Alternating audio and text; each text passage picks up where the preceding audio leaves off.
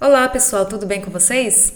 Eu vou ler mais um relato, dessa vez é um relato que foi enviado no e-mail assustadoramente.outlook.com. Esse relato foi enviado pela Ana, que já colaborou com outros relatos aqui no podcast. Muito obrigada, Ana. E se você tiver relato para enviar, envie também, faça como a Ana. Envie para o e-mail assustadoramente.outlook.com.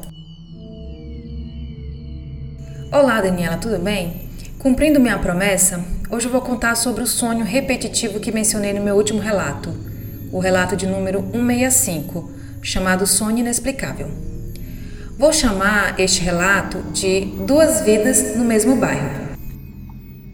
Por diversas vezes sonhei que estava andando pelo bairro onde moro. No sonho, eu andava com alguém que não conseguia identificar, não sei se era homem ou mulher. Andávamos por diversas ruas e a conversa girava em torno das mudanças que ocorreram no bairro, como se eu estivesse voltando ao bairro depois de alguns anos fora. Andávamos juntos por um tempo até que a pessoa se despedia de mim e eu continuava andando sozinha. Então eu subi uma rua e avistava um chafariz. Também vi uma moça de pele clara vindo em minha direção com uma sacola na mão. Ao se aproximar, a moça me perguntava se eu sabia onde ficava um determinado lugar, mas quando tentava responder, eu acordava e não conseguia lembrar sobre qual lugar ela havia perguntado. Esse sonho se repetiu muitas vezes e minha mãe resolveu conversar com a diretora do centro espírita aqui de perto sobre isso.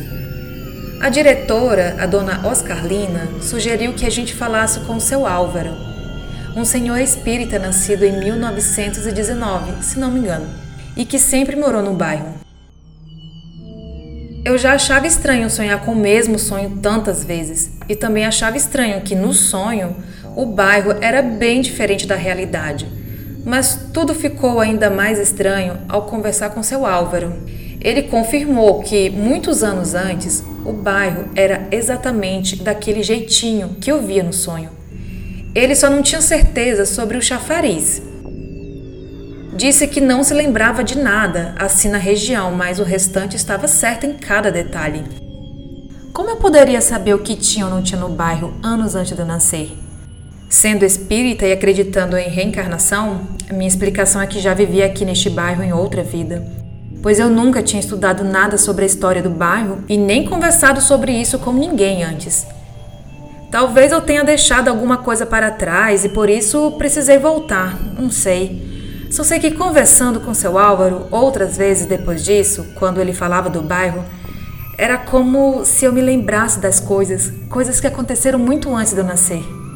Bem, este é o fim do relato, mas eu gostaria de acrescentar que seu Álvaro, hoje falecido, dá nome a uma escola da região, Escola Estadual Álvaro Simões, uma homenagem que eu acho muito justa para quem colaborou tanto para o crescimento e desenvolvimento do bairro.